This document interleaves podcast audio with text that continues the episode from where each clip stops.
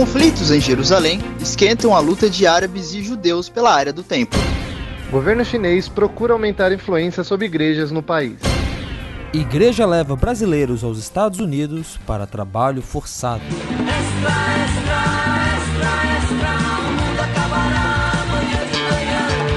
Está no ar o Fora do Éden, porque depois da queda a vida vira notícia. Uma produção do Bibotalk. A arca vem, e incólume pelos mares diluviais que costeiam, permeiam e inundam as lúgubres terras dessa internet de olha só. Este venerável 20 é o Fora do Éden, o podcast de notícias do site bibotalk.com. E o que a gente faz aqui nesse programa é jogar uma boia para você, querido ouvinte, que tá aí se afundando nesse mar de notícias que fica vazando pelo Facebook e pelo WhatsApp. Meu nome é Rogério Moreira Júnior, eu sou o âncora, ou a coisa pesada que fica mantendo essa embarcação aqui no lugar, mas hoje não estou sozinho, estou muito bem acompanhado nessa edição do Fora do Éden. Aqui comigo, aqui de Veranópolis, o mestre gourmand do grupo, responsável por fazer a comida da turma toda, Derli de Lana Cordeiro está entre nós. E aí, Derli? É nós, rapaz. Olha que o gordo aqui sou eu e ele que é âncora, né? Que coisa engraçada. Mas enfim. é que eu sou menor, então eu sou mais compacto, entende? Ah, aí tá. funciona melhor como âncora. E também, direto da Irlanda, o jornalista, escritor, corintiano e emigrante Marcelo Edreira. E aí, Marcelo? Oi. Aliás, cara, eu, eu coloquei aqui vários, várias características tuas e não coloquei a que você mais tem feito ultimamente, que é ser ator de sketch do lado a lado, né? Ah, a gente tem que fazer uns bicos pra pagar as contas, né? Exatamente. Ó, eu tô exatamente. sendo assim que você mandou ser sucinto, tá? Ok, ok. Vamos gastar poucas palavras aqui, porque tem bastante palavra pra gente gastar nesse programa hoje. Mas além desses dois, ainda temos ele, o nosso cidadão de Hyrule, direto lá de São Paulo. Ele que é revisor, construtor da arca e o piloto de fuga do bando, Ronaldo de Lana. Que beleza! Tô aqui, boas noites. Meu nome não é Zelda e vamos que vamos. Não, não, não é Zelda, mas talvez seja Link. Mas não é isso, gente. Você deve ter acompanhado aí no nosso. É, nosso último mês, em julho, a gente teve os, os Foras do Éden bem diferente, teve os três episódios do Fora do Éden em Portugal. Se você não ouviu e tem curiosidade de saber como que é a igreja lá em Portugal, como que é ser evangélico em Portugal, dá uma ouvida ali. E a gente teve no último programa, o 31, o Passo pela África. Que ou você acompanhou o Passo pela África pelo Telegram e pelo WhatsApp, ou pôde ter esse compacto, essa união de todos eles nos dois programas que saíram na semana passada. Mas hoje a gente volta com os programas normal, o esquema que você sabe como é que é. A notícia longa, as no- notícias curtas, o arca de notícias com as notícias pequenas ali no meio. Mas é assim que funciona e espero que você goste. Vamos então com essa equipe cheia aqui com a arca muito bem movimentada hoje para a primeira notícia desse programa.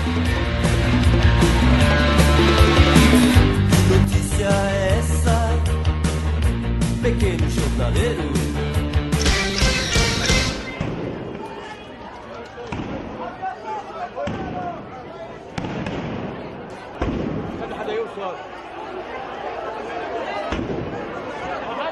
Temple Mount, or the Al Aqsa compound, has been the site of protests and violence for the past week. This isn't the first time it has been at the center of a crisis. Similar events took place in 2000 and even last year. But why did it start this time around?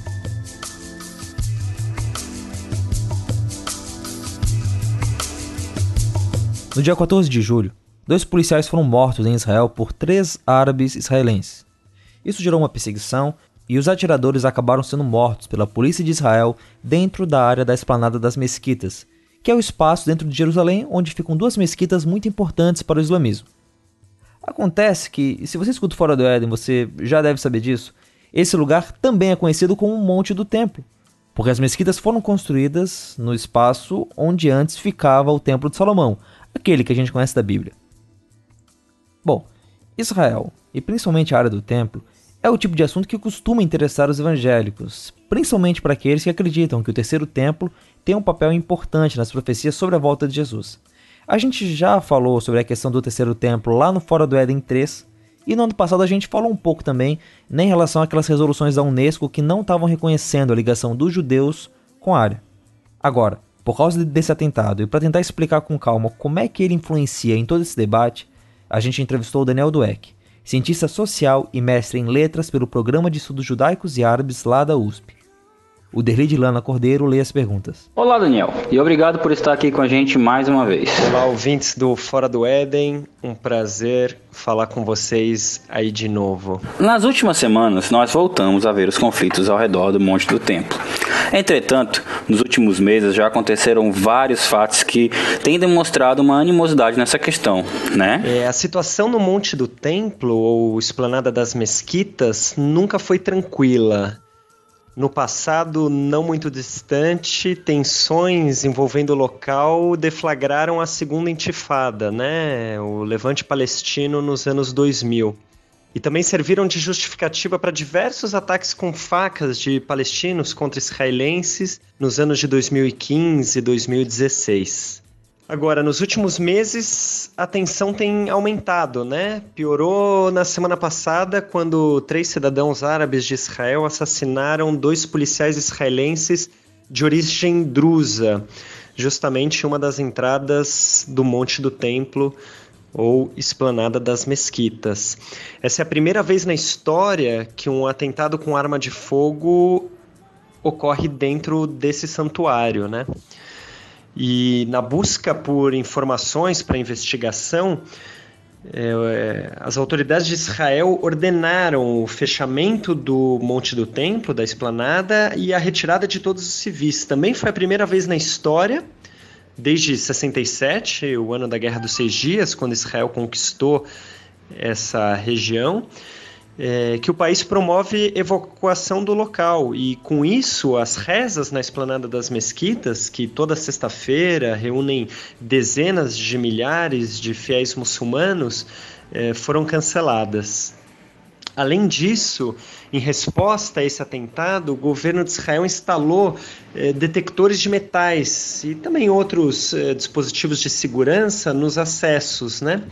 Eh, e esse foi um estopim é, também para uma revolta bastante violenta palestina que resultou em choques com a polícia israelense, já deixou mortos e dezenas de feridos.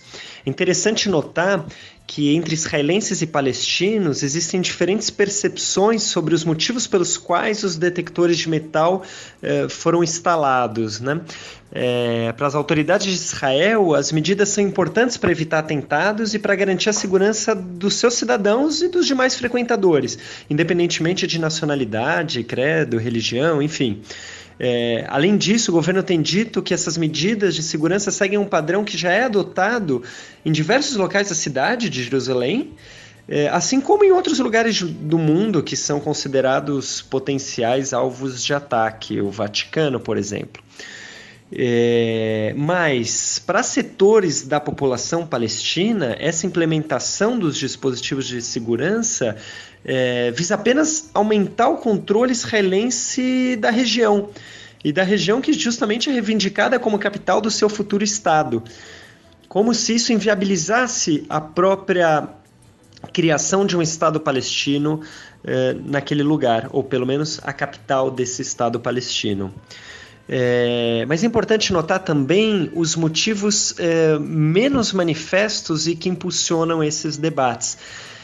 É, por exemplo, discursos de lideranças palestinas e mesmo muçulmanas, né, assim como os gritos na rua, nas ruas da cidade de Jerusalém, mostram que parte desses processos é motivada pela simples, simples recusa da presença judaica nessa região em última instância, pela não aceitação da própria existência do Estado de Israel.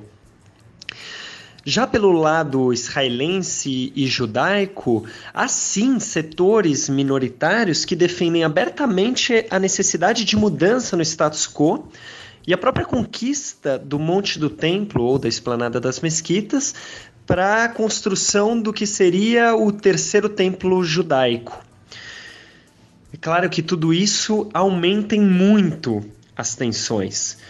É, a própria continuidade dos confrontos, mesmo após a retirada dos detectores de metal, é, detectores de metais, né, porque foi isso que aconteceu depois dos protestos, é, reforça a tese de que eles, na verdade, são um pretexto para essa atual onda de violência, que na verdade resulta de questões mal resolvidas uh, no âmbito maior do conflito israelo-palestina.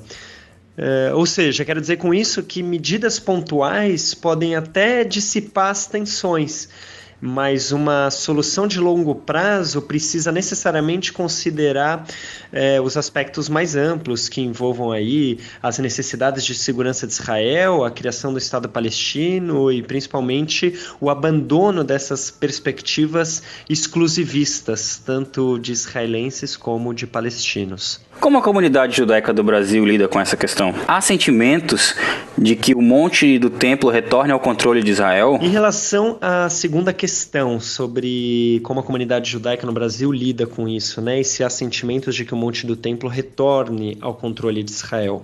É claro que a comunidade judaica sofre com as cenas de violência vindas de Jerusalém. Mas é preciso que se diga que não há é, desejos relevantes de que o Monte do Templo passe ao controle de Israel. Essa não é uma postura realista. É, em geral, se defende o status quo atual, é, que significa o controle daquela região pela Jordânia, com o acesso liberado aos religiosos, aos muçulmanos, o Monte do Templo, ao, aos judeus, o Muro das Lamentações. E... A questão de Jerusalém e da importância dos lugares sagrados para as duas religiões está intrinsecamente ligada a toda a questão da briga de Israel e palestinos pelo território. Tem algum jeito de resolver uma questão sem a outra? É muito difícil. É, para os judeus, a colina atrás do Muro das Lamentações, né, o Monte do Templo, funcionou por mais de mil anos como centro espiritual, político, religioso, cultural do judaísmo. Para os muçulmanos, foi justamente ali que o profeta Maomé ascendeu aos céus, né, estabelecendo-se também um vínculo atávico. É, desconsiderar o direito à memória de qualquer um desses povos, de qualquer uma dessas religiões com esse território, é uma forma de violência e deve ser repudiada. Agora, tem um aspecto interessante relacionando com essa questão religiosa que vale salientar aqui. É, o atentado contra os policiais israelenses aconteceu justamente num período do calendário judaico conhecido como Ben HaMetzarim, ele faz referência justamente ao início do cerco romano à cidade de Jerusalém e termina três semanas depois, é, no dia 9 de Av do calendário judaico, quando se dá a destruição é, do templo, do segundo templo e o início do exílio dos judeus, né? isso no ano 70 depois de Cristo. É, isso é lembrado hoje com luto então, os judeus mais religiosos não comem carne, deixam de fazer a barba, não, não ouvem música. É, durante justamente esse período quando acontece o atentado. E tudo isso dá contornos é, religiosos para esse atentado. Né? Todo esse simbolismo faz com que o risco maior seja de que o confronto é, saia do campo político e passe para o campo da religião. E nesse caso, os políticos perdem o poder de negociação e quem passa a ditar as regras do jogo são os líderes religiosos.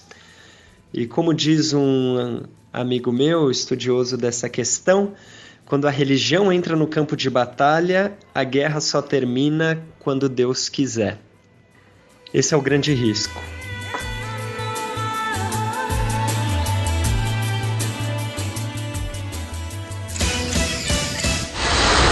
In China, there's two kinds of Catholic. The first type lies behind this red curtain, drawn back by an old man, Paul Dong, who calls himself a priest. His altar, four hours from Beijing, is hidden from prying eyes. This is an underground Catholic church, he says. The government does not recognize us. But on a Sunday afternoon, hundreds of faithful show up anyway, an illegal mass in a dingy backyard. Back in Beijing,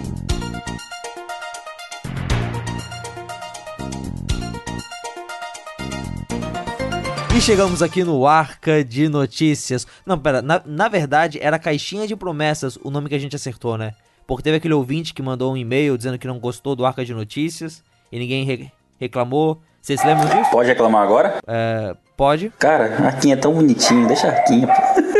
Eu sei, cara, mas o ouvinte disse, cara, e o cliente tem a razão, aquelas paradas Nem lá. sempre, nem sempre. Olha, eu- Ele não paga nada, oxe. É de graça o bagulho, oxe. Ele paga o tempo que ele escuta a gente, cara. Cliente. Ah, vai você chegar no bagulho que é de graça e reclamar. Tem outra coisa, na época que eu, que eu trabalhava com, Ah, com vendas, eu aprendi de um gerente que é o seguinte: o cliente, na verdade, nunca tem razão. A gente tem que fazer com que ele entenda. Então, Derli, olha só o nosso coaching, nosso coach de vendas do Fora do Éden. Exatamente, exatamente. Quando a gente for vender anúncio, é ele que vai vai fa- fazer essa Ah, frente aí. Mas então, vamos então pro mano. Arca de Notícias, pelo menos hoje É, vai ser Arca- isso. E se vocês não gostaram, Ah, mandem um tá. e-mail, porque eu respeito o e-mail de vocês. Vamos então com as notícias curtas que o Ronaldo separou pra gente aí. Fala aí, Ronaldo, o que que tem? Muita, muita coisa, mas duas delas que a gente vai focar hoje ocorrem cada um em um país bem longe. O primeiro o país é lá na China. E o que a gente tem para dizer na China é da influência que a igreja a igreja cristã na China está sofrendo por parte do governo. Esse governo que está tentando cada vez mais aumentar os seus tentáculos sobre a igreja e cobrir a igreja contra, nas palavras do governo, influências externas. Certo, mas a, a ideia é que isso tanto com a igreja protestante quanto com a igreja católica. Isso, exatamente. Na verdade, com, com essas duas igrejas e também com as outras três igrejas das religiões que são permitidas de, de estarem lá na China pelo governo chinês. E- eles pretendem. A, a ideia deles, que é algo que já vem vindo lá desde 2015.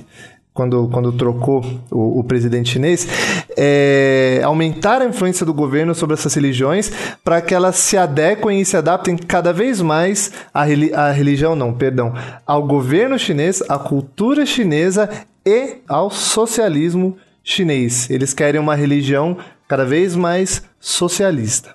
É, é, é que assim, né, cara, lá na China, eu não sei o quanto que o ouvinte é, acompanha isso, mas a, a China ocupa um lugar dentro do nosso imaginário evangélico como aquele país de muita perseguição, onde os irmãos sofrem muito, e realmente existe isso, realmente a igreja lá na, na China sofre para poder sobreviver. Mas é, o que acontece na China é diferente, por exemplo, do que acontecia na Rússia durante a época soviética. Lá na Rússia você não podia ter igrejas, as, as igrejas eram bem restritas. Na China existem igrejas oficiais.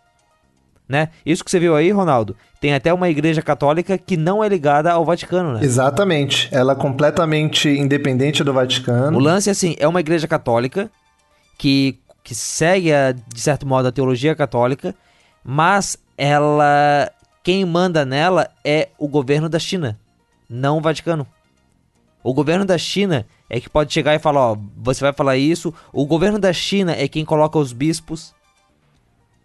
E aí, por causa dessa intervenção, o Vaticano não reconhece ela como uma igreja católica é, ligada a Roma. De certa forma, sim. É tipo o inverso da Idade Média, porque a Idade na Idade Média a Igreja Católica botava os reis, e aí na China é o contrário, a- o governo que põe o clérigo. É, eu acho parecido, de certo modo, com a situação política em alguns países na Reforma Protestante. Quando foram os reis que começaram a querer colocar os bispos e a ignorar a influência católica. Mas nesse caso lá, é sim, não é para tanto, pelo que pude perceber, para criar uma nova religião, mas é para eles poderem terem o controle, o domínio e leva numa situação em que, no caso católico, existe uma igreja católica lá é, oficial e uma igreja católica clandestina ligada a Roma, ligada ao Vaticano. E aí, no caso dos evangélicos também, tem uma igreja protestante oficial e tem uma igreja. é, e tem as igrejas subterrâneas, que é, tem bastante gente lá, boa parte dos irmãos de lá acaba congregando nessas igrejas É, mas na. China a gente tem que levar que tudo é muita gente, né? Na China também tem isso. Na China, qualquer, qualquer movimentozinho são 10, 20 mil pessoas. Então, às vezes a gente fala, caramba, são muitos irmãos convertidos. Graças a Deus pelo número que tem, né? Mas em relação à totalidade da China, ainda é muito pequeno a porcentagem de cristãos. Uma coisa que eu achei engraçado, eu conversando com o meu amigo que é taiwanês, é, para eles a China é Taiwan, né? A verdadeira China, né?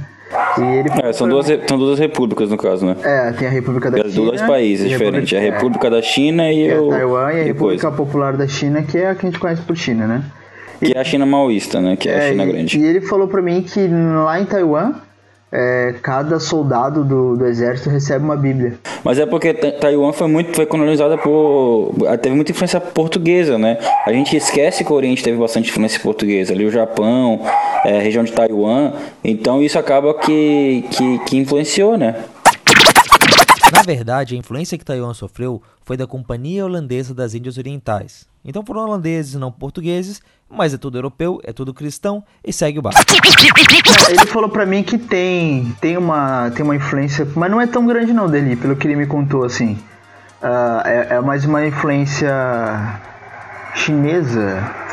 É, chinesa porque na realidade a, a população que hoje comporta Taiwan é a mesma população que é da China, né? O povo original de Taiwan ele tá bem reduzido. É, a pessoa, a galera que vive em Taiwan é o povo Han, né? Que é a mesma etnia, né? Chinesa. A Hong Kong é a capital de Taiwan, não é? Ou é, é não, ao contrário? Não, não, não. Hong Kong é outra, é outra, é outra treta. Hong Kong é um... Hong, é, Hong Kong é, Hong Kong é tipo seria o capitalismo permitido pelo maoísmo, entendeu? É bem complicado assim. Um negócio Porque, porque é um, um, um católico, acho que é um bispo de Hong Kong, que que estava sendo a voz assim católica contra esse movimento do governo chinês. É, é porque os- a galera de Hong Kong detesta a China. Assim, detesta. Pelo menos que meu amigo taiwanês falou pra mim. Da galera- só que Hong Kong ainda é submissa à China. Ela, ele, ela é independente, só que ainda não. É, tipo, pe- pensa no seguinte, Hong Kong é como se fosse como se- uma- bem grosso, bem grosso, bem, bem grotesco mesmo. É como se fosse o Rio Grande do Sul aqui no Brasil, entendeu? Com, me- com menos com menos revanchismo, assim, saca?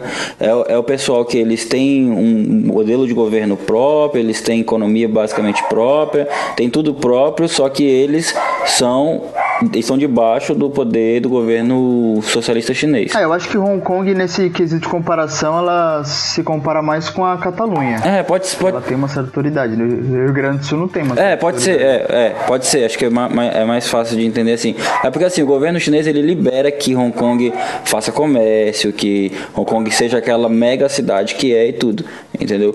É meio que uma forma dele, do governo não se isolar completamente. Foi o que ele achou para não se isolar completamente do mundo, entendeu?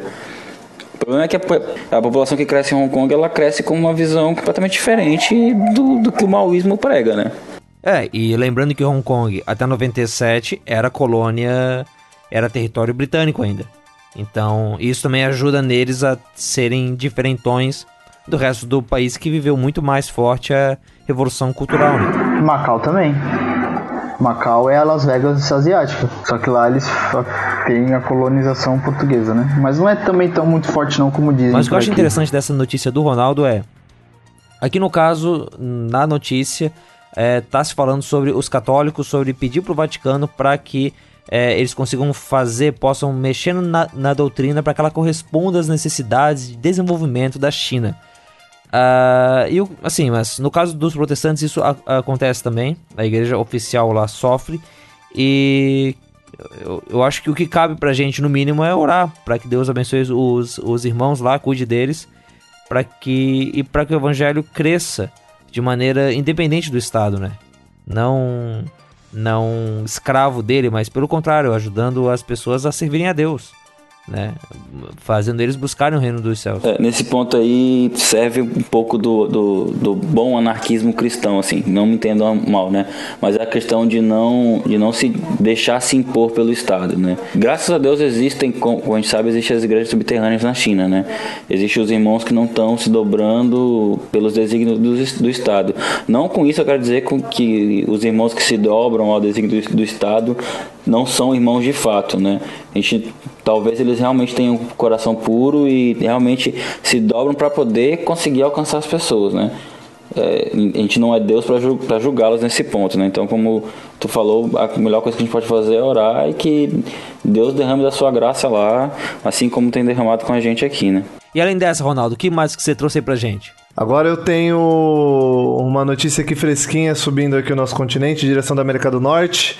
E tem uma briga lá no Canadá, mais precisamente na cidade de Calgary, ou Calgary, para os mais para os mais ingleses. O que aconteceu foi o seguinte: é, tinha um grupo, um grupo cristão chamado Street Church, ou Igreja das Ruas, que estava fazendo uma espécie de manifestação digamos que era uma manifestação em frente à prefeitura da cidade. E essa, esse grupo estava fazendo manifestação como qualquer outro grupo, com cartazes, camisetas, com, com certos dizeres. Inclusive alguns com a camiseta Deus fará a América grande novamente. Lembrando lá a camiseta e o slogan do, do Trump, etc. E eles estavam fazendo, fazendo um protesto quando um grupo anti esse protesto chegou. É um, um grupo que se chama o Grupo de Ação Antifascista, ou, o grupo, ou melhor dizendo, o Grupo LGBT de Ação Antifascista. Esse grupo chegou, começou um bate-boca, ninguém sabe realmente dizer quem foi que começou essa briga. Um começou a xingar o outro, xingou um, chegou a colar, ah, colocamos no meio, cospe aqui, cospe aqui, e de repente, quando vê, já começou toda aquela briga. E essa briga tá filmada. Acho que, acho que essa notícia ficou famosa por causa disso. Tem vídeo no YouTube dessa briga, o pessoal se empurrando, se batendo, puxando o cabelo, dando rasteiro no outro. Tem até mulher no meio, tem até mulher batendo, inclusive apanhando. E a briga acabou, no fim das contas foi cada um pro seu lado, durou mais ou menos uns 5 minutos. E a polícia disse que não prendeu ninguém ainda, né? Porque o, o, o grupo que estava se manifestando tinha permissão para estar lá. E aparentemente não se sabe ainda se o grupo que chegou contra a manifestação agrediu ou não, cometeu algum tipo de injúria ou não. Então ninguém foi preso ainda, mas as imagens vão ser analisadas e a polícia vai ver se precisa prender alguém. Foi gente gritando de um lado, gente gritando de um outro, rolou a briga, acabou e, no fim das contas, ninguém sabe quem é culpado do quê. Justamente lá, na, lá na, na, na, terra dos canadenses, que são conhecidos por ser tão calminhos, ser tão pacíficos, etc. Exato, tipo... Por um lado é claro, e é bom deixar bem claro isso, é... Os... É, eu acho que a violência nesse tipo de coisa é, é, é errado. Para nós cristãos é um mau testemunho, mas no caso também dos gays, é, dentro da ideia, é, dentro da mensagem, da im imagem que se passa é, de serem pacíficos e tudo mais, está errada também. Eu até acho que, tipo, é, eu não sei se a gente en encontraria pessoas defendendo eles é, por brigarem ou por estarem é, atacando ali, se foi eles que, que começaram. A gente dificilmente vai saber quem realmente começou, né? Isso é o tipo de coisa que não dá. Até porque num caso desses, às vezes o primeiro soco veio depois de vários de, de várias uh, de vários xingamentos, né? Então é, é, difícil saber quem começou, mas. É... O, o, que dá para identificar assistindo o vídeo é que o, o pessoal do, do, do, grupo LGBT, dentre os manifestantes que estavam lá, tinha um ou outro que estava mascarado, tinha um que eu vi lá com, com, um megafone e esse estava realmente xingando, tinha uma outra mulher apitando. Então, assim, a gente sempre sabe, pela experiência que a gente tem, que em todo protesto pacífico, e até quando vem outro protesto, antiprotesto, vai ter o pessoal no meio que vai pro confronto. Sabe? E quando a gente assiste o vídeo, parece que é claro a gente ver quem tá indo pro confronto. Sabe? A gente não tá tentando assim puxar a sardinha para lado nenhum, mas eu vi o vídeo, eu vi que, assim, os, os, manifestantes cristãos bateram também, gritaram, brigaram. Só que vendo o vídeo, vê que eles também foram bastante agredidos. E, assim, é, é, o, o que me pareceu vendo o, o, o, o, grupo que estava anti-protesto, eles foram lá com certa agressividade. E, é importante dizer, não é o primeiro protesto que eles chegam protestando contra e que, de certa forma, sai confusão tem um histórico desse e de outros grupos que, assim. Não, não vou dizer que levantam essa bandeira, mas levantam esse tipo de protesto, é que quando eles vão protestar contra algo que está acontecendo, sempre dá confusão. Então a gente pensa, se sempre tem confusão quando aparece determinado grupo, da onde está saindo a confusão? Sim, né? é, mas assim, é um caso específico do, do, do Canadá. É difícil pra gente aqui poder uh, entender direito o que, que é, mas novamente, eu, eu, acho que cabe a nós desejar. Como fala lá, eu gosto muito da, do trecho de 2 Pedro, em que ele fala que a gente deve ser perseguido pelos bons, pelas coisas boas. A gente deve, ser, deve buscar a boa perseguição que é a perseguição de, olha, é, eu estou servindo a Deus, eu estou fazendo aquilo que Ele quer, e enquanto isso eu estou sendo perseguido, né? Que isso seja o nosso desejo, que seja isso que aconteça com a gente, né? E não da gente ser, ser perseguido, da gente sofrer por coisas erradas que a gente faz mesmo. Minha experiência nos Estados Unidos foi a seguinte: eu fui porque era o sonho de todo jovem ir. Você tendo graças a Deus que meu pai nunca deixou eu ir, eu não passei pelo pessoal passou lá. Eu trabalhei lá, era obrigado sim trabalhar, era obrigado sim limpar a casa inteira, é, ou a gente fazer manutenção na casa. E assim, eu acho que o bom senso talvez dar uma ajuda para a pessoa realmente não seria demais. Era chamado para trabalho, era trabalho assim, trabalho de coisa de pedreiro, coisa bem pesada mesmo caía um lápis no chão entregava na mão dela, já muitas vezes será um grande motivo de, de, gritos, de punição severa, só pelo fato de entregar na mão dela. Não era namoro, eles falavam que era um relacionamento de amizade. E isso era decidido por eles, pelos pastores. Tinha um, uma reunião com todos os alunos da escola. Todo dia? Todo dia. A pastora ia lá na igreja, ia lá na igreja mesmo, no salão da igreja. Tinha uma reunião, e aí eles vinham acusando, apontando o dedo pra gente, ó, oh, você tá em pecado, você, você não vai entrar na sala hoje. Eu tava revoltado, revoltado já, tava numa situação ruim demais.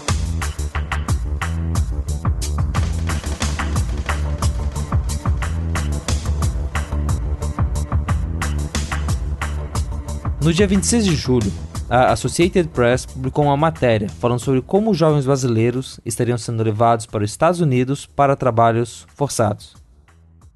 Acontece que quem era responsável pelo transporte desses jovens, por levar eles para lá, eles iam com visto de turista, não eram aqueles coiotes que fazem imigração ilegal ou alguma, alguma empresa de, de intercâmbio, algo assim. Esses jovens iam para a terra do tio Sam a convite da igreja Word of Faith, que tem sua sede em Spindale, uma cidade da Carolina do Norte, um estado que fica na costa leste americana. Esses jovens eram membros de duas igrejas brasileiras que são ligados à World of Faith, uma igreja em São Joaquim das Bicas, em Minas Gerais, e outra em Franco da Rocha, em São Paulo. O convite de uma visita teológica para aprender mais da doutrina da igreja acabava se expandindo. Alguns dos jovens que estiveram lá, em entrevista à AP, disseram que trabalhavam em propriedades rurais e em empresas de membros da igreja, mas na horas vagas eles também recebiam um tratamento espiritual. Ex-membros dessa igreja falam que era prática normal que as pessoas recebessem orações de poder para expulsar demônios.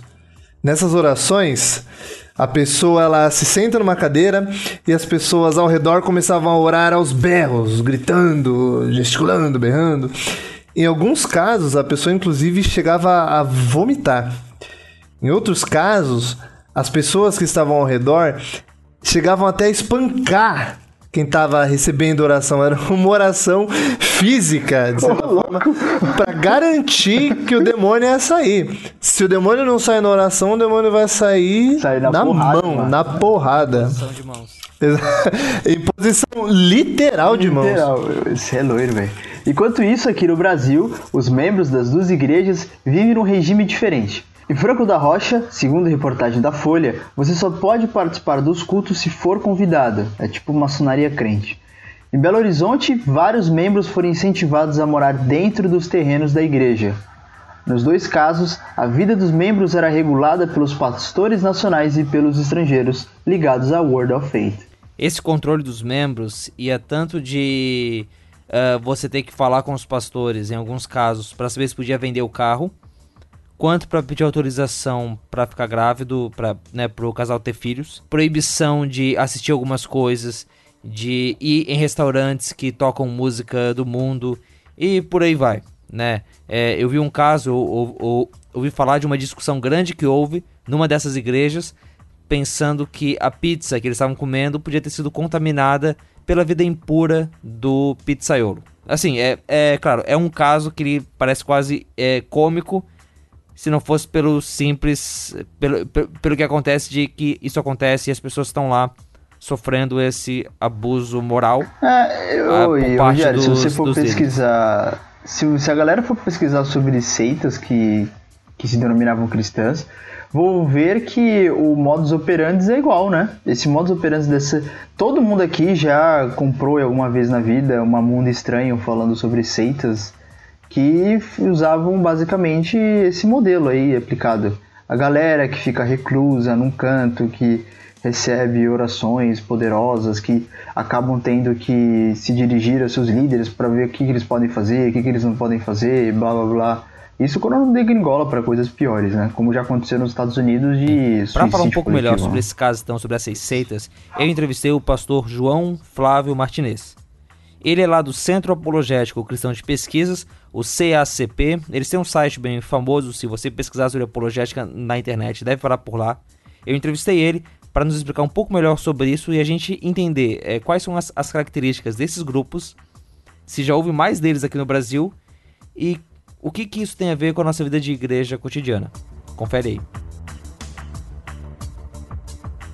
Além da World of Fate, que teve então toda essa polêmica na última semana, também existem outros trabalhos, outras igrejas, outras seitas, a gente poderia dizer, que tem essa, essa questão de levar os membros para fazerem trabalhos forçados.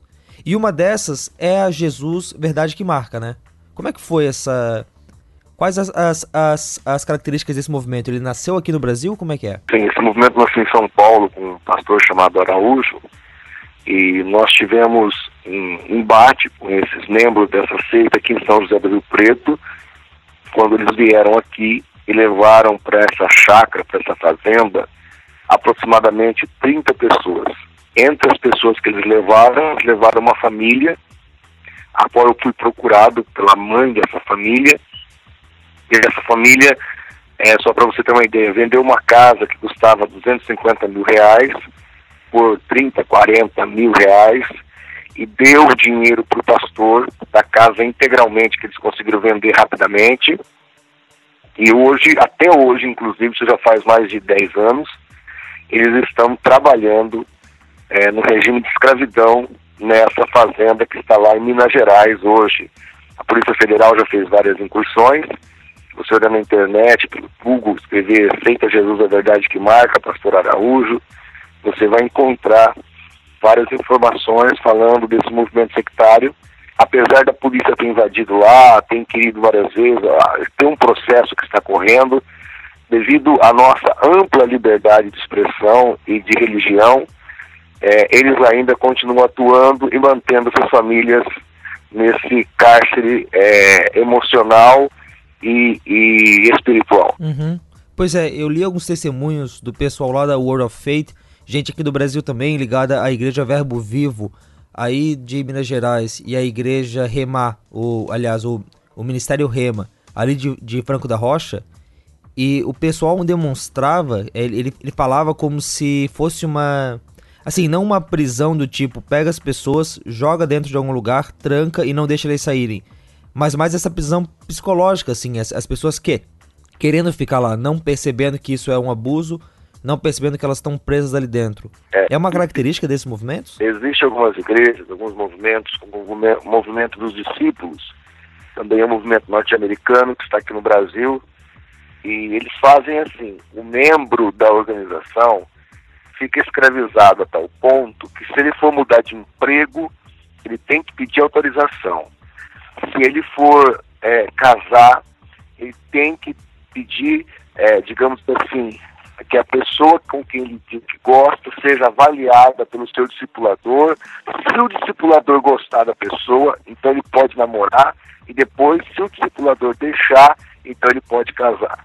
Então nós, nós temos aí uma escravização mental, espiritual, não chega a ser rapto e uma escravidão é, é, literal, mas é uma escravidão e um rapto mental que a pessoa passa e vive. É uma.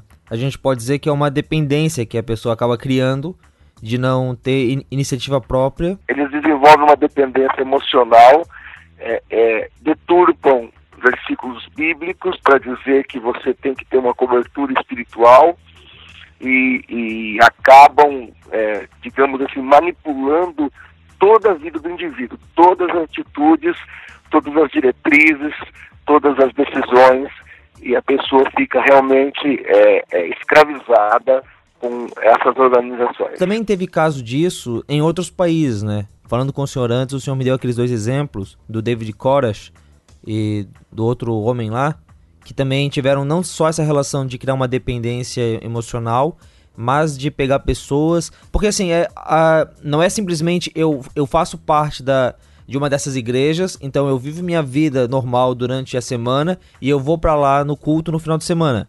Mas envolve muito que eu muitas vezes deixa o lugar onde eu moro e vai morar junto com os irmãos, meio que nessa de viver afastado do mundo, né? E tem isso em outros países, né? Tem outros casos. Não, mas aqui no Brasil nós temos, por exemplo, a, a, a seita, a seita da Vó Rosa, por exemplo, que as pessoas são escravizadas a tal ponto pelo líder da seita, que ele morreu agora, né? Mas tem os outros líderes, que eles não, não creem na Bíblia, eles creem no que o líder fala. O líder determina o que eles falam. É, o que eu citei para você numa outra conversa que nós tivemos foi o caso de Indiones. Jim Jones disse: Olha, eu sou a boca de Deus que fala com vocês, joguem suas Bíblias fora.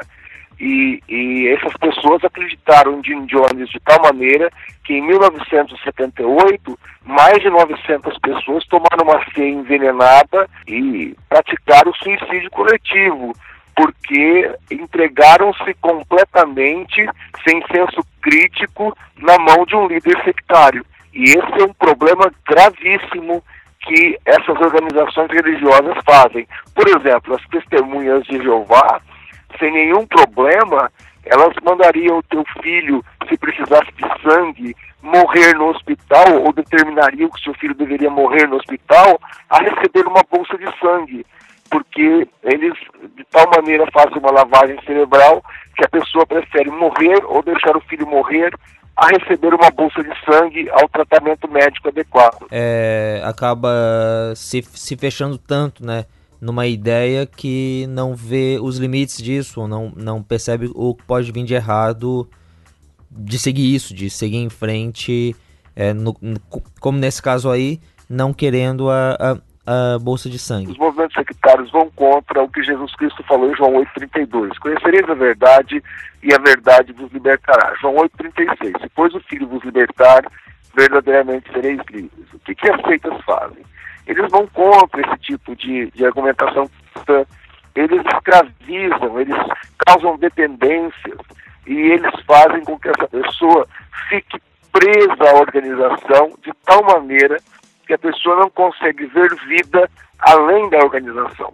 Ela não tem vida social, ela não tem vida econômica, é, empresarial, ativa, ela não consegue desenvolver-se na vida, ela não consegue ser alguém na vida, porque ela fica totalmente escravizada a essa organização e ela fica presa de tal maneira que a sua vida social não praticamente não existe. Pastor, é, quando a gente fala de seita, de movimento sectário, as características básicas dele vão ser que ele tenha um líder forte e que ele tenha um sentimento de que ele está correto e o resto da igreja está errada. É mais ou menos isso, né? É exatamente isso, não é mais ou menos isso, é exatamente isso. Esse líder sectário, ele é predominante, tá? Uma das principais doutrinas dele é que ele veio restaurar o verdadeiro, a verdadeira religião e que todas as demais estão erradas então agora, através dele, você tem a verdade, o caminho e a solução para a tua vida. Então ele começa a estender os seus tendões e a escravizar a mente das pessoas. Tanto que muitos membros de organizações sectárias, eles, a gente consegue até tirá-los da organização, mas não conseguimos às vezes trazê-los para a igreja, porque eles, eles, eles ouvem tanto falar mal das demais religiões que eles não querem se misturar, porque para eles a verdade era somente aquela instituição religiosa que ele frequentava, porque parte do que é pregado nessas organizações é dedicado à deturpação dos outros movimentos e até de governos, como fazem as testemunhas de Jeová, para que as pessoas não tenham a liberdade ou queiram fugir, sair de lá, ir para um outro movimento mais livre é, ou livre para poder servir a, a, religiosidade do seu coração mais acuradamente. Eles não têm essa liberdade e acabam permanecendo, no máximo, fora da organização, mas sem se envolver com mais nada devido a essa lavagem cerebral que é feita nas pessoas. Em relação a, a esse, esse escândalo que estourou faz é, umas duas semanas atrás, da War of Faith, da Verbo Vivo, do Movimento Rema, o senhor já tinha ouvido falar deles antes? É, disse essas matérias da Associated Press, como é que foi? Então, os movimentos, esses movimentos aí eu sei muito pouco, a gente só sabe o que a mídia está divulgando, já que são movimentos norte-americanos. O que eu sei de alguns desses movimentos, como o REMA, por exemplo, que nós estudamos e pesquisamos, são movimentos ligados à confissão positiva da fé, é, a teologia da prosperidade. Então, inclusive no site do cacp.org.br tem vários artigos envolvendo essa questão da teologia da prosperidade. Essa nova modalidade aí, que, que leva as pessoas, que escraviza as pessoas, é, realmente uma, parece ser uma nova etapa desses movimentos, já que anteriormente Uh, eles não praticavam esse tipo de coisa. Sim, sim, é, é, Eu acho que é muito mais fácil até você pensar no, no, no Evangelho da Prosperidade como algo que, que às vezes é o oposto disso, né? Tipo, eu vou à igreja, eu participo do ritual lá, eu recebo a bênção, recebo a. Compro a bênção, né? Isso, isso. É, eu compro a bênção e depois eu volto para casa e isso não muda a, a, minha moral. Talvez mude as músicas que eu escuto, talvez mude alguma coisa, mas não muda realmente é, o que eu faço no dia a dia.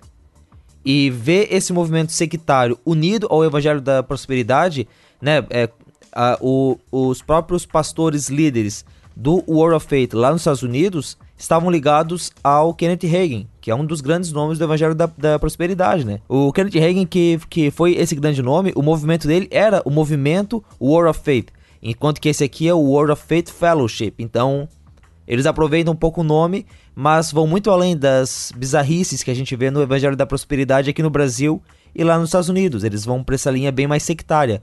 O, o senhor conhece outras seitas que tem essa linha de excluir a pessoa, de separar ela e de ao mesmo tempo pregar a confissão positiva, o evangelho da prosperidade? Olha, a, a, além dos discípulos, é uma seita norte-americana, acho que é de Boston, você pode procurar, está no site do CACP toda a explicação dela. Os discípulos, ela é, é uma seita que separa famílias, que, que, que, que leva para para é, lugares assim, é, é, digamos assim, exclusivos, né, fechados, tem também aceita os meninos de Deus, chamada família, também separa, separa os membros da, da, da família, leva para esse lugar, ou para, seja para um galpão, para uma chácara.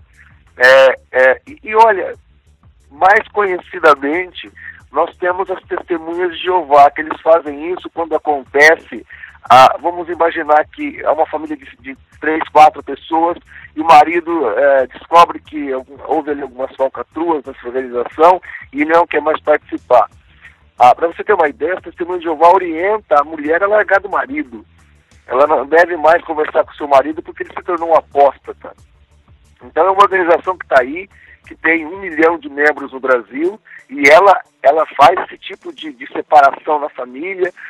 Uh, os membros da família não podem mais conversar com eles, porque aquele membro que saiu se tornou um apóstata, e eles dividem a família mesmo, mandam o marido largar da esposa, a esposa largar do marido. É uma coisa horrível o que, eles, que as testemunhas de Jeová fazem, né? Esses movimentos como esse que você citou nos Estados Unidos, é, é, mesmo esse da, da Jesus, a verdade que marca, eles são inexpressivos. Eles roubaram lá algumas pessoas, eles, digamos assim, né, assaltaram algumas pessoas, levaram para uma fazenda para trabalhar em regime de escravidão, mas eles não são tão relevantes, eles são pequenos como movimentos. Mas, por exemplo, a Sociedade Torre de Vigia tem 8 milhões de membros no mundo e quase um milhão de membros no Brasil. E essas pessoas são escravizadas, são obrigadas a andar 40 horas por semana na rua, são obrigadas a não conversar com seus parentes que saíram da organização, não pode comemorar aniversário, Natal, não pode participar de casamentos. Então, de alguma maneira, essa organização para mim é mais perigosa, mais terrível do que essa Zuma que leva para a fazenda, né? que são, que são horríveis também. Inclusive, as autoridades brasileiras precisam tomar atitudes mais drásticas e resolver esse problema para que pessoas parem de ser assaltadas, parem de ser, digamos assim, violentadas nos seus lares, que nem essa família aqui de Rio Preto que perdeu tudo, perdeu a casa, perdeu o emprego.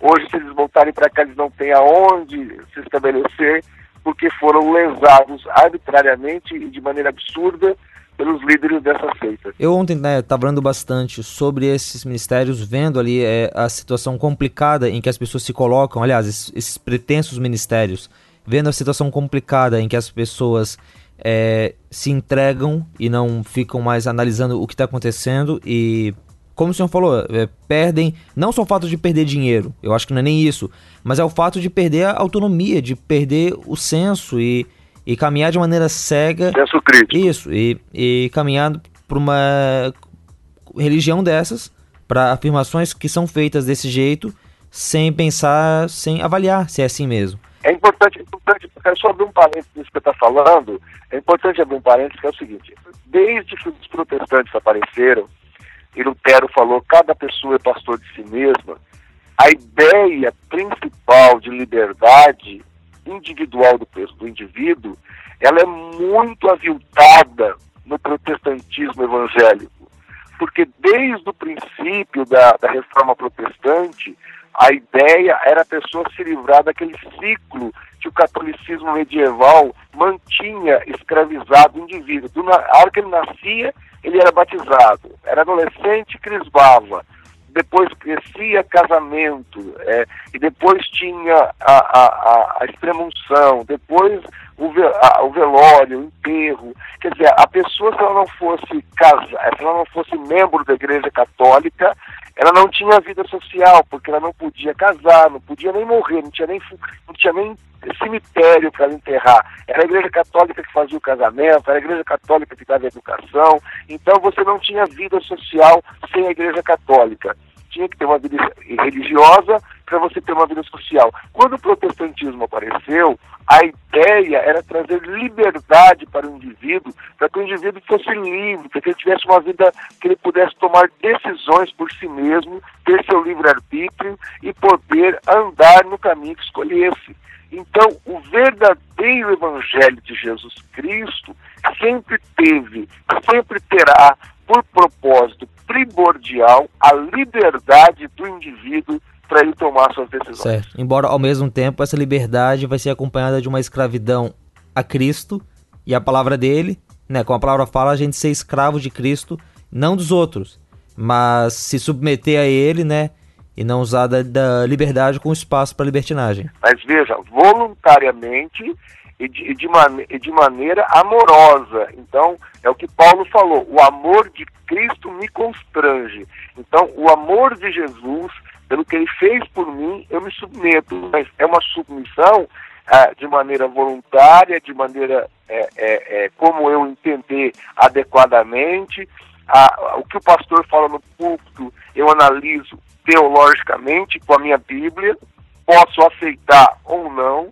Então é diferente do que esses movimentos sectários fazem, aonde o líder desse movimento é praticamente o representante singular de Deus na Terra e esse líder tem que ser obedecido e até quase quase venerado pelos seus seguidores, né? O que é um absurdo. É uma coisa que eu vi em, em todos mesmo, em alguns fica mais claro, né? Essa questão do líder se ver como um grande profeta, como a voz de Deus aqui no, no Brasil.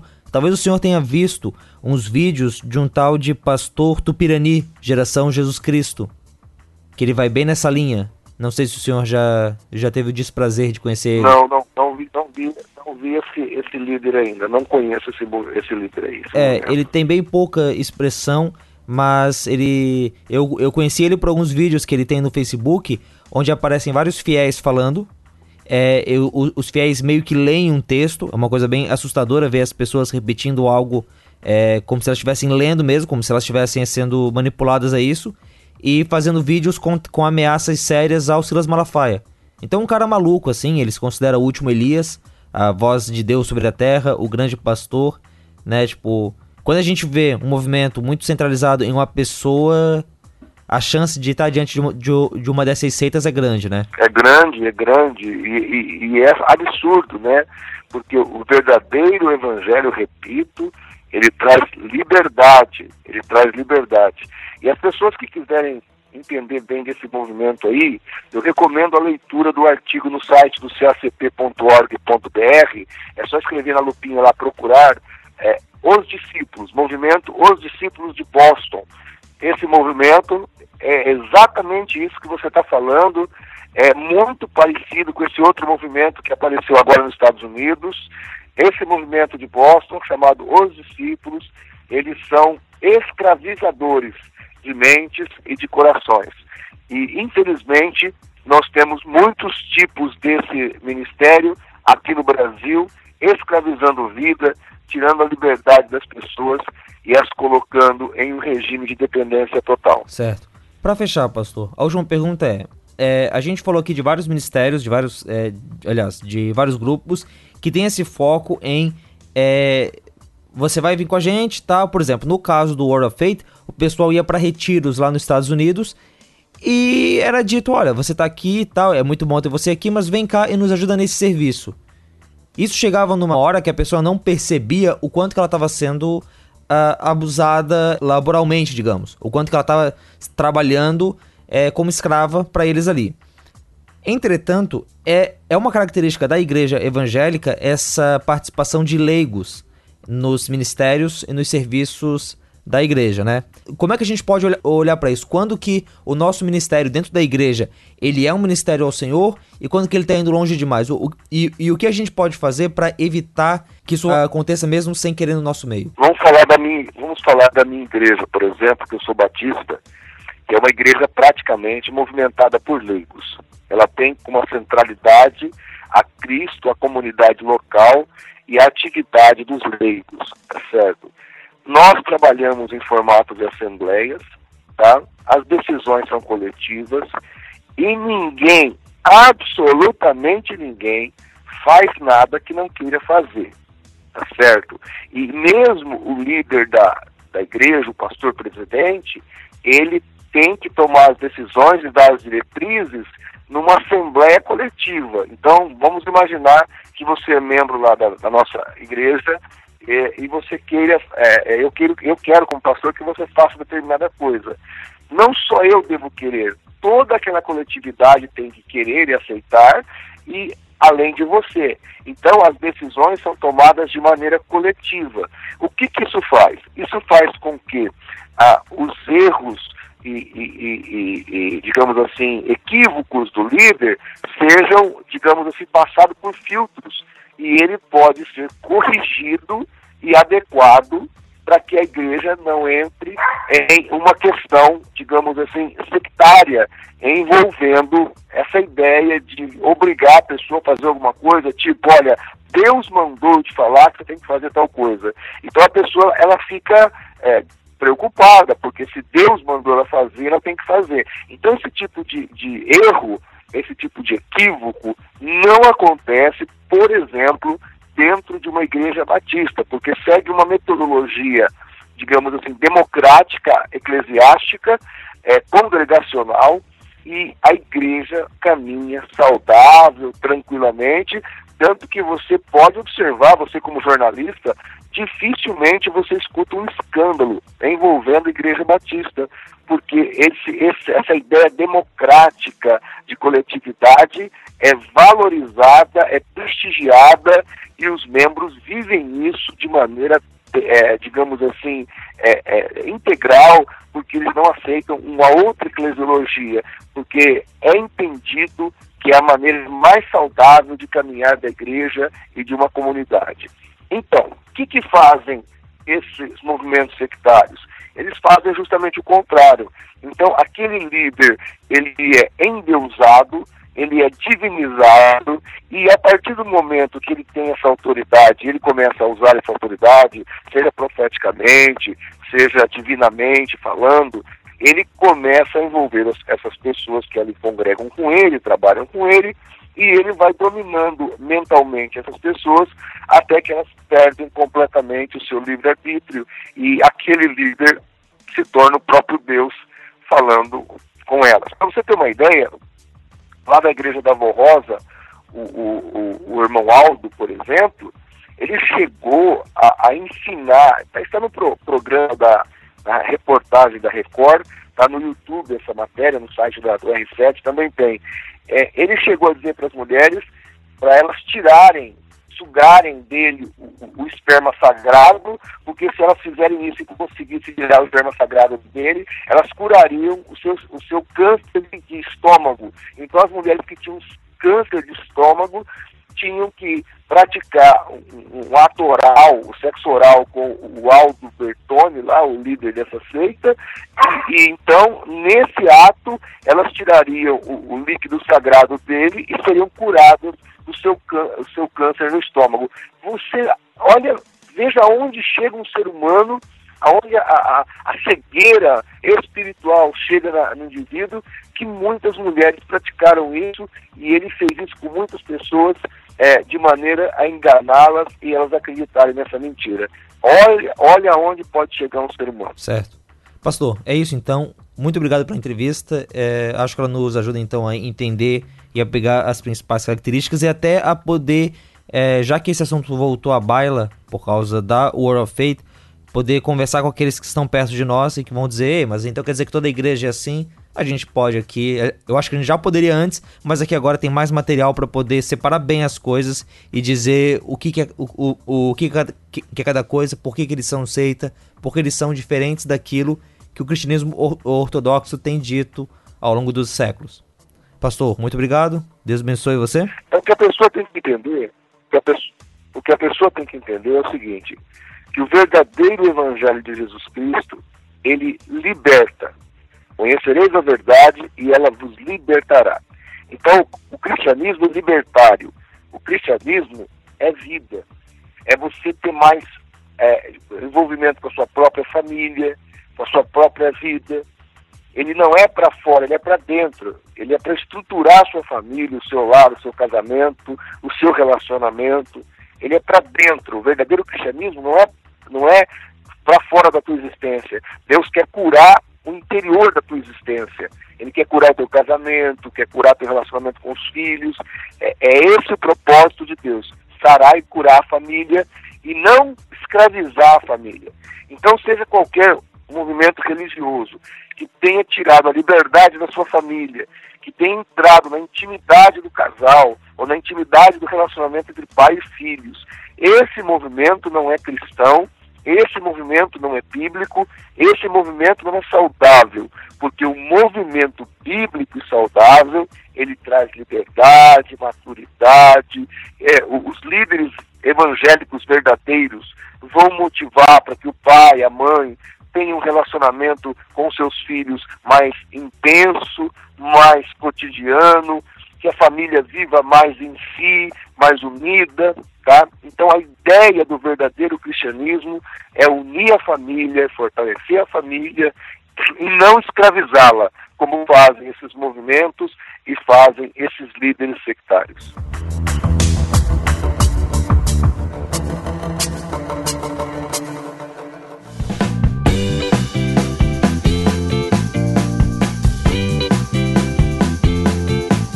Então, pessoal, este foi mais um Fora do Éden. Voltamos aí com as notícias e espero que você tenha terminado esse programa entendendo um pouco mais sobre esse mundo, é, com algumas dúvidas ou com alguns questionamentos, algumas coisas para você ir atrás e pesquisar por si mesmo. E voltamos, se Deus quiser, daqui a 15 dias com mais um programa aí para você. Né? Você pode falar com a gente pelo e-mail, pelo fora do bibotalk.com, lá pelo Telegram, tem um link aqui no post Lá pelo Facebook também tem um link aqui no post. O que não falta é, é lugar para você falar com a gente. E a, a, apareça aqui no post também, deixe seu comentário. Teve alguma coisa no programa que você não concordou? Acho que a gente foi meio exagerado, acho que a gente não foi muito imparcial. Coloca ali, dá a sua opinião. Tem alguma informação que você sabe que a gente não trouxe aqui? Coloca ali que a gente comenta lá nos, nos próximos programas. A gente traz essa sua contribuição para os ouvintes que estão acompanhando aqui o programa. O Derli acabou nos deixando no meio da gravação, a internet não foi gentil com ele. É a segunda vez que o Derli participa de gravação e acaba saindo no meio, né, cara? Ah, teve aquele das recomendações, né? Que ele, que ele caiu. Isso, que ele isso, foi, que ele foi raptado também. pela galera e caiu. Isso é por aí, é. Isso é o que dizem. Mas tá aí o Marcelo, tá aí o, o Ronaldo. Marcelo, brigadão por ter aí com a gente, É o cara. que sobrou. é o que sobrou. Eu e o Ronaldo, sobrou nós. Por aí, por aí, por aí. Não, o detalhe é que você ouvinte, quando você me vê no programa, ou quando você vê o. Me vê não, né? Você não vai me ver, você vai me escutar, né? Quando você me escuta, quando você escuta o Ronaldo no, no Fora do Éden, é porque eu- todos os convidados que o Rogério tentou trazer negaram o convite. Ele só chama a gente quando não tem mais ninguém pra E como trazer. tem tido bastante de vocês ultimamente. O- E, e a prova disso é que o nosso convite vem sempre assim na última hora. É, né? Tipo, a oi, gente, galera. recebe, um- a gente recebe uma mensagem do Rogério: Ó, tem gravação daqui uma hora, vocês querem participar e tal. Vocês querem não. Eu, eu, eu nunca falei que você, vocês querem. Vocês- eu- na verdade, nós somos convocados, faltando cinco minutos pra gente ir lá bater o cartão, vem chega lá o e-mail, convocação pra gravação. Mas é isso aí, que bom que tem eles. E olha, pessoal, é, eu sei que eu já falei isso outras vezes, mas insisto aqui. Se o Fora do Éden tá aí ah, pra, pra vocês a cada 15 dias, muito se deve, ou muito é culpa, desse pessoal que tem ajudado aí, o Ronaldo, Marcelo, Derli. Deixo aqui meu agradecimento a eles ao vivo. E é isso, daqui a duas semanas nós voltamos com vocês. Abraço.